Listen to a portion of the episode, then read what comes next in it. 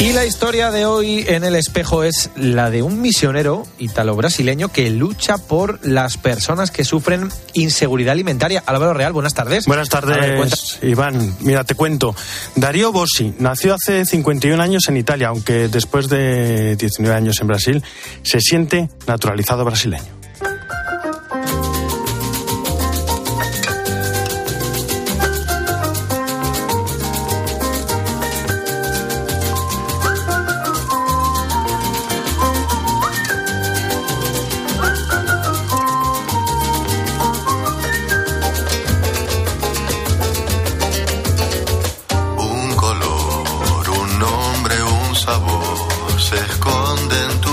Allí llegó en 1997. Sus cuatro primeros años los pasó en la periferia de la enorme ciudad de Sao Paulo, dedicado fundamentalmente a la defensa de los derechos de niños y adolescentes. Otros diez años en Maranao, viviendo las violaciones socioambientales provocadas por la actividad minera y siderúrgica. Desde allí trabaja denunciando las violaciones de los derechos humanos y de la naturaleza. Junto a Manos Unidas realiza distintos proyectos. Por ejemplo, en la comunidad de Piquia de Baixó, 320 familias, más de 1.100 beneficiarios directos, en extrema pobreza, que malviven enredadas por cinco altos hornos para la obtención de arrabio para la combustión con carbón vegetal del mineral de hierro. Desde hace años están intentando el reasentamiento de esta comunidad. También ayudan a los agricultores locales, abandonados por las políticas públicas. Muchos de estos son mujeres negras, principalmente de la agricultura de subsistencia en condiciones de pobreza extrema. Otras 114 familias se benefician de los proyectos allí de Manos Unidas. Para poder canalizar todo este trabajo y estas reivindicaciones, nació en 2013 la Red Iglesias y Minería, como una articulación voluntaria de sus miembros con las iglesias locales, redes nacionales, así como con las conferencias episcopales. Brasil es un país muy grande, muy rico, pero también con una gran cantidad de personas en situación de pobreza y extrema pobreza. Llevan tiempo centrando su trabajo en la región amazónica y en los estados del Nordeste. Mañana, en la campaña 2023 de Manos Unidas, frenar la desigualdad está en tus manos, es su lema. Para algunos, pensar en desigualdad y en hambre es pensar en un reto imposible, un problema sin solución ante el que no se puede hacer nada. Pero Darío y Manos Unidas no piensan así. Para ellos es su trabajo cotidiano, es su trabajo diario y nos demuestran que con la ayuda de todos se puede hacer mucho.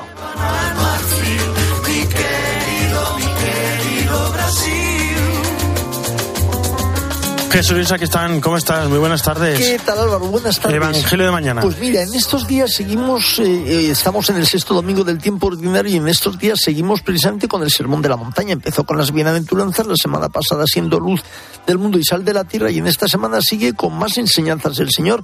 Si tu ojo derecho te escandaliza, córtatelo. Eh, habéis que se dijo, que se, habéis oído que se dijo ojo por ojo y diente por diente, pero yo os digo, ¿qué hace Dios? Ir dando plenitud a las cosas que empezaron en esa evolución de que la ley era así, pero yo ahora os digo, no en plan de reformar, sino de hacer evolucionar.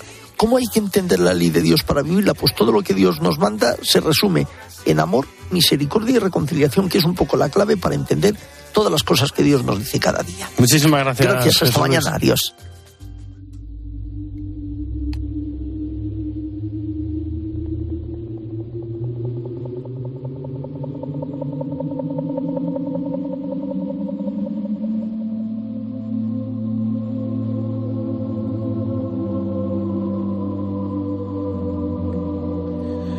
Esta semana se han reunido en Praga 200 delegados en representación de las distintas conferencias episcopales de Europa. Y allí todavía está nuestra compañera Cristina Sánchez. Cristina, ¿cómo estás? Buenas tardes. Álvaro, buenas tardes. Pues mira, un poco fresca, pero bien. Mucho frío, ¿no? Porque leía que menos dos grados en la Catedral de Praga. Madre mía. Bueno, yo creo que hacía menos, porque menos dos grados hacía fuera, pero dentro de la catedral hacía más frío todavía. Qué frío pasamos en la misa pero bueno, oye, teníamos el, corazón caliente, como quien dice, pero sí, sí, hace frío, hace frío. Pero bueno, aquí estamos, ¿eh? de, representantes de 39 conferencias episcopales de Europa que representan a 45 países. Y está siendo muy interesante, Álvaro, porque creo que es la primera vez que no solo se reúnen los presidentes de las conferencias episcopales, ya sabes, en, la reunión que tienen de la CCEE, e, sino que han venido representantes laicos de la vida y de la vida religiosa de cada una de las delegaciones. Entonces, eh, para poner en, en común todas las conclusiones de los sínodos de lo, cómo se está avanzando en cada uno de los países. Son muchos, muchos pues días. interesante. Muchos días de escucha y de diálogo, muchos días en los que se ofrecen las opiniones, lo que, lo que vive cada una de, de, las representaciones. ¿Más o menos es lo mismo las ideas que lleva cada uno o, hay disparidad? Bueno, pues hay disparidad como hay disparidad de culturas. Europa es un continente muy rico y muy diferente y cada uno tiene unas prioridades diferentes. imagínate que aquí ha habido gente de la iglesia en Ucrania que tiene la prioridad de sobrevivir o eh, la iglesia en Polonia, que está pasando por una secularización brutal en los últimos años, o la iglesia en España, que, bueno, pues tiene sus características, ¿no? Digamos que hay como dos partes diferentes. La iglesia en el norte la iglesia del sur, ¿no? Y cada uno también, evidentemente, por nuestra diferente cultura, tenemos diferentes sensibilidades. Pero la gente está contenta, ¿eh? La gente está contenta porque es la primera vez, ya te digo, que hay una reunión de este tipo y en el que se escuchan unos a otros. Pero ha habido tensiones, ¿eh? En los, en los grupos de discusión ha habido tensiones, eso es, inevitable, porque bueno, cada uno trae su agenda y sus deseos y sus necesidades, por supuesto, pero se han llegado yo creo a, que a acuerdos en común. Eh, algunos de esos acuerdos a los que se haya podido llegar, ¿hay alguna conclusión todavía o, no hay documento? Están, están en marcha, están eh, preparando un documento, ha habido un borrador que ya ha sido público, pero bueno, digamos que uno de los grandes, dos grandes temas el pedir perdón para poder salir a, seguir adelante por el tema de, los abusos en, la Iglesia, que son una de las prioridades de muchas de las eh, delegaciones, y otra, volver a casa y pensar en la Iglesia como en una familia, ¿no? Volver a las pequeñas comunidades, ser familia y a partir de ahí construir todo lo demás y cambiar todas las estructuras que haya que cambiar, ¿no? Pero ser familia, no solo ser eh, no, no solo ser eh, estamentos eh, separados, sino ser realmente una familia. Que esto se puede, por ejemplo, ya termino, poner en práctica en una parroquia, que al final lo tenemos que poner en práctica en las parroquias, pues teniendo consejos pastorales fuertes dentro de las parroquias y escuchar todos unos a otros, sin ir más lejos. Pues muchísimas gracias, Cristina. Buen viaje de vuelta. Aquí te esperamos, la familia. Un abrazo. Las dos y doce, una nada menos en Canarias, nos vamos a Roma. Eva Fernández, ¿cómo estás? Buenas tardes. Muy buenas tardes, Álvaro. Bueno, hoy es sábado y alguien dirá, ¿día de audiencias? Pues no. Hoy es día de circo, ¿no? Porque el Papa Francisco invitó a 2.000 personas de bajos recursos, refugiados, familias desplazadas de Ucrania, Siria, Congo y Sudán, a un espectáculo del circo Ronnie. Y la gran pregunta, Eva, es, ¿Habrá ido el Papa al circo? Bueno, pues de momento no lo sabemos, pero hoy el Papa sorprendentemente tiene la agenda oficial despejada, algo extraño, muy extraño, por lo que algo estará haciendo, algo estará haciendo, ¿no? El dicasterio para el servicio de la caridad fue quien esta semana dio a conocer esta invitación a través de la limosnería, em, en la que, bueno, pues una cita con el circo en la que también van a acudir personas eh, sin hogar y, de varios dormitorios atendidos por las hermanas de Madre Teresa de Calcuta, ¿no? Em, hacer posible eh, la participación en este espectáculo, explicaba el cardenal eh, Konrad es una forma de dar unas horas de serenidad a quienes, bueno, pues están atravesando una racha complicada y, necesitan un poco de ayuda para alimentar la esperanza. No es la primera vez, Álvaro, que el Papa invita al circo, al circo, ¿no? Porque en, distintos encuentros que ha tenido él con, estos artistas. Aseguraba que, el espectáculo circense pues nos ayuda a ponernos en contacto con la belleza que siempre nos eleva, nos hace ir más allá. Y, es un camino para llegar a Dios, ¿no? Em, el espectáculo, les decía el Papa, a los artistas nos recuerda, bueno, pues cómo detrás de este arte y de esta belleza hay horas y horas de entrenamiento, de renuncias para llegar a la, a la meta. Y por lo tanto el Papa los ha puesto muchas ocasiones como, como ejemplo, ¿no? Eh, son la confirmación de que perseverar eh, puede hacer posible lo imposible. O sea que, que no sabemos si, si el Papa mm, acudirá a esta cita, pero, pero realmente se lo van a pasar muy bien. Eh, y, vamos, estoy seguro que vamos a ver imágenes entrañables. No, lo sabemos, pero lo sabremos. Seguro. Sí, eso seguro. seguro. Bueno, y enseguida en, en, la entrevista vamos a hablar de Benedicto XVI, de su histórica renuncia, que se cumplen 10 años. Eva, ¿dónde estabas hace 10 años? ¿Cómo lo viviste? Bueno, lo, lo, viví supongo que como todos, con la boca abierta, casi sin creérmelo y con una rotunda admiración a, Benedicto XVI. O sea, que, que no me voy a perder la entrevista, Álvaro. Pues muchas gracias, Eva. No te pierdas, no te pierdas la entrevista, que enseguida hablamos de ello con Álvaro Sánchez León y su libro emérito, Rebobinando a Ratzinger. Un fuerte abrazo, Eva. Hasta mañana. Un fuerte abrazo. Hasta mañana. Álvaro Real. En Mediodía Cope. El espejo. Estar informado.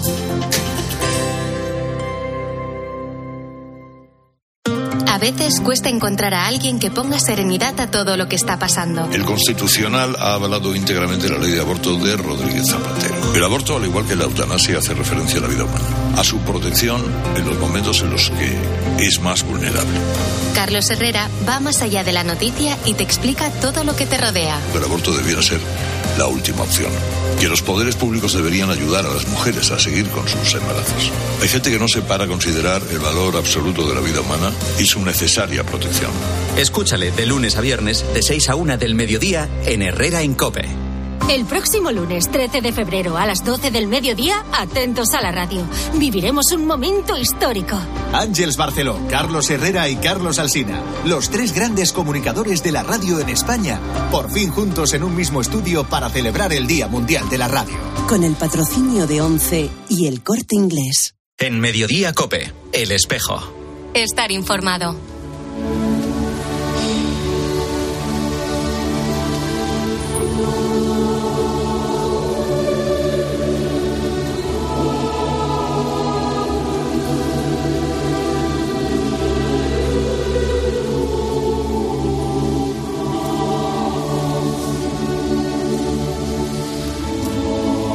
Bueno, si hay un día para que suene Mozart en el espejo, sin duda es este. El 11 de febrero de 2013 ocurrió algo histórico. El Papa Benedicto XVI, a sus 85 años, anunciaba su renuncia al solio de Pedro. Por todo el mundo, rápidamente, llegó un teletipo de la agencia ANSA. Decía así, Flash, Papa deja pontificado desde 28 de febrero.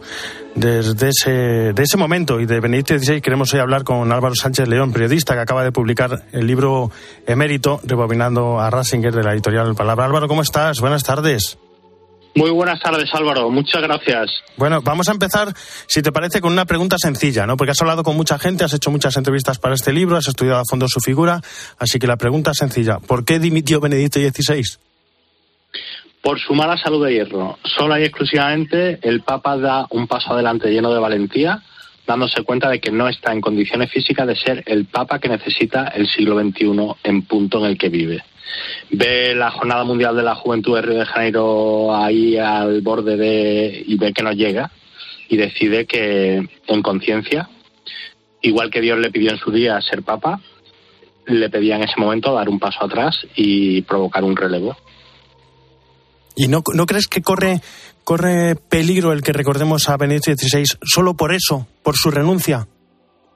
Totalmente. Eh, a ver, la renuncia, digamos, es el gesto mm, final de un pontificado, muy elocuente.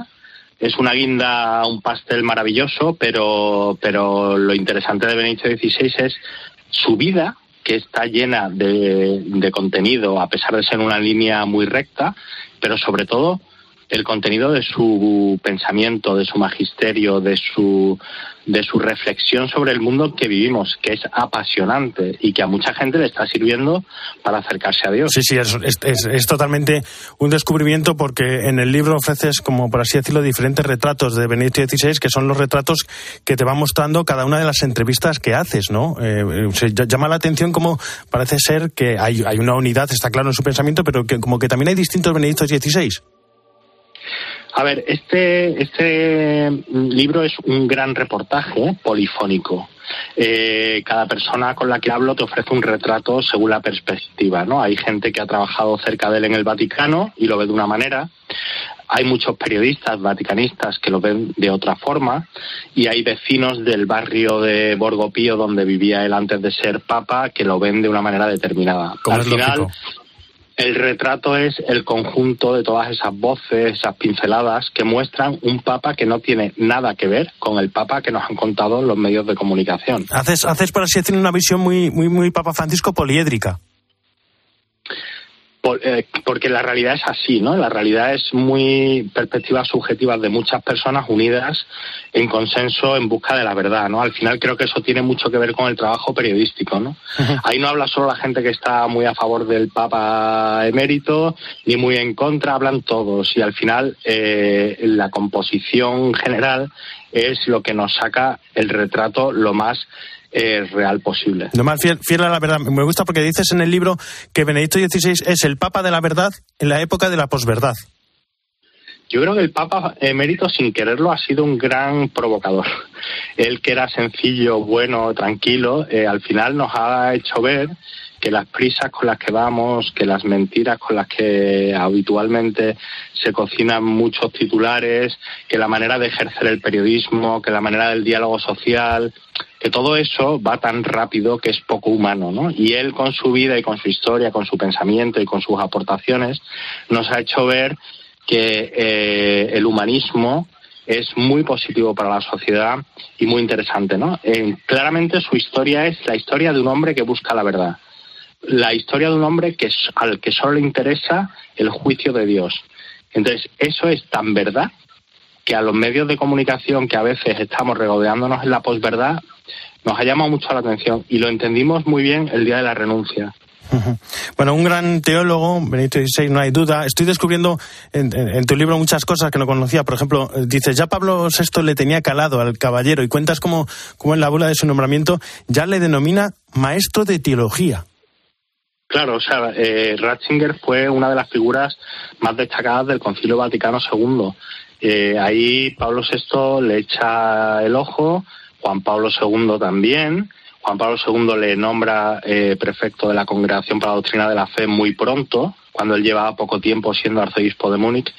Y, sí, o sea, claramente todo el mundo entiende que hay una luz que brilla especialmente en esa cabeza Además, ven que hay una, un alma eh, muy pegada a, la lealtad a la Iglesia y, lógicamente, pues los papas que están en ese momento quieren tirar de él como sea, A pesar de su rechazo, porque Ratzinger en el fondo... Eh, eso te iba a decir, porque eh, esa luz que se ofrece en un sacerdote discreto que vive en Borgopío.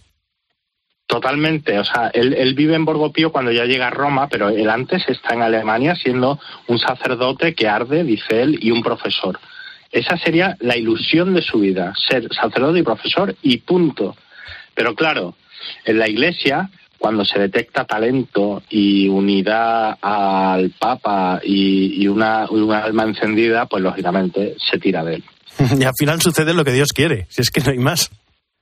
Efectivamente, y al final sucede que Dios, eh, a través de eh, que el Espíritu Santo mm, selecciona a un hombre para que sea el Papa, en un momento que parece anacrónico, porque Ratzinger parece una persona como del siglo anterior, y sin embargo es muy premonitorio porque es medicina de humanismo para el siglo que vivimos. ¿no? Nos venía muy bien hacer caso a una persona brillante, noble, sencilla, que nos hablaba en el lenguaje del humanismo en un momento en el que el mundo estaba completamente acelerado. Y ahora te voy a poner en un aprieto, Álvaro, ya que hablas del lenguaje del humanismo, de lo que nos decía eh, Papa 2016, y es que de todos sus discursos, de todos sus textos, con, ¿cuál es tu preferido? ¿Piensas como Giovanni María Vian en el, en el libro, que su, su homilía como cardenal decano? ¿Cuál es el que más te gusta? Pues mira, yo tengo que reconocer que a mí me gustan frases de distintos discursos, ¿no? Eh, no hay no hay una cosa así como que me, que me quizás el libro sobre Jesucristo en el que él abre su alma y nos explica cómo es su trato personal con Jesús es muy especial para mí, ¿no? Pero pero casi casi casi que me quedo con una de sus frases más rotundas que me llenan la cabeza de, de sugerencias, que es que donde está Dios hay futuro. Y ahí es donde yo digo que Ratzinger en realidad era un hombre progresista. Bueno, el libro tiene muchas anécdotas, tiene muchos detalles que ayudan a entender la gran figura de Benedicto XVI y además, eh, tengo que decirle, una cuidada edición con unas fotos bellísimas. ¿Cómo ha sido todo el trabajo de, hacerlo? Porque no ha sido, se, se, nota, bueno, además en las entrevistas, que, es un trabajo de mucho tiempo, de, años de preparación. Muchas gracias Álvaro, ¿eh? que se ve que, que, te lo estás leyendo con cariño y te lo agradezco muchísimo. A ver, ha sido un libro preparado desde 2018 hasta ahora. hemos hablado con mucha gente, hemos sopesado mucho los textos, hemos medido, hemos hablado, hemos buscado la sinergia y el máximo número de voces posible. Y luego hemos contado también con fotos originales, muchas de ellas de, mm, ofrecidas para la ocasión. Al final eh, es un trabajo muy periodístico, pero hecho con pausa, ¿no? Quizás ahora mismo el periodismo funciona muy a toda velocidad y hemos querido hacer un reportaje, pero un reportaje en pause.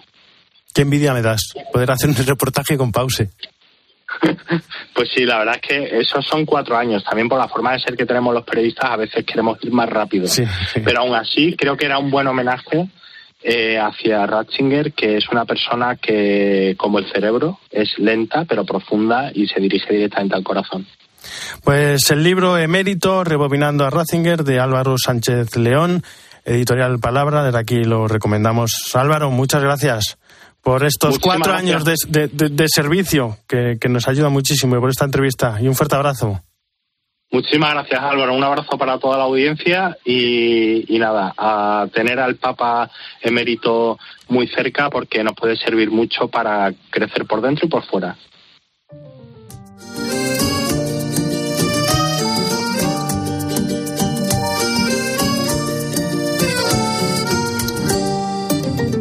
Conneries d'ado et sagesse de vieux.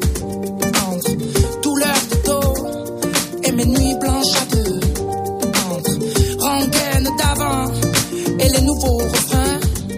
Entre mes 17 ans et celui que je deviens. Si les temps changé. Y hoy, que no se nos olvide, es también una jornada muy especial, la jornada del enfermo. María Cudia, ¿cómo estás? Muy buenas tardes. ¿Qué tal Álvaro? Muy buenas tardes. Este sábado, festividad de Nuestra Señora de Lourdes, estamos celebrando la Jornada Mundial del Enfermo. Comienza además la campaña del enfermo que se va a prolongar hasta el 14 de mayo este año con un lema dedicado al acompañamiento de las personas mayores, tomado del Salmo 71. Déjate cautivar por su rostro desgastado, no me rechaces ahora en la vejez, no me abandones.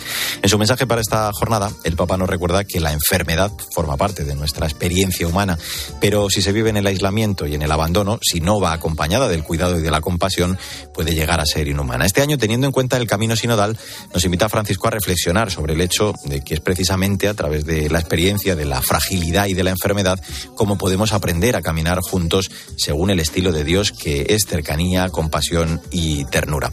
Bueno, entre las diócesis que este día celebran diversos actos, me detengo en esta desde la que te hablo, la de Madrid que esta tarde acoge a la jornada diocesana de Pastoral de la Salud en la Casa de las Hijas de la Caridad de San Vicente de Paul. Entre los testimonios que vamos a poder escuchar llama la atención el del capellán, desde hace ya siete años, de la residencia de las Hermanitas de los Ancianos Desamparados de Carabanchel, Ignacio Vivier, poniendo en práctica el lema de Santa Teresa Jornet, la madre fundadora. Dice Ignacio que el primer gran reto del acompañamiento en la vejez sería aprender a mirar a nuestros mayores con ternura, gratitud, con comprensión y con afecto sincero. Aquí compartimos la vida, la luz de la fe, mostrando así que la ancianidad es un tiempo de gracia, un tiempo propicio para seguir creciendo en amistad con el Señor. Y en algunos casos es la oportunidad para una vuelta a la vida eclesial después de unos años alejado. Todo ello lo llevamos a cabo desde la celebración eucarística diaria, junto a los sacramentos de la reconciliación y de la unción de los enfermos, y de este modo hacemos realidad el lema de la madre fundadora y patrona de la ancianidad, Santa Teresa Jornet, cuidar los cuerpos para salvar las almas. Recuerda las palabras del Papa cuando dice que envejecer no es una condena, es una bendición. Ahora más que nunca la Iglesia debe mostrarse como una comunidad sensible y cercana a los ancianos, comunidades cristianas convertidas en maestras de ternura para que las personas mayores se sientan también queridas y valoradas. Porque todos somos frágiles y vulnerables, todos necesitamos esa atención compasiva que sabe detenerse, acercarse, curar y levantar. Porque la enfermedad debería convertirse en una llamada que interrumpa nuestra indiferencia. Hasta el próximo día. Muchas gracias, Mario. Un fuerte abrazo. Hasta la semana que viene.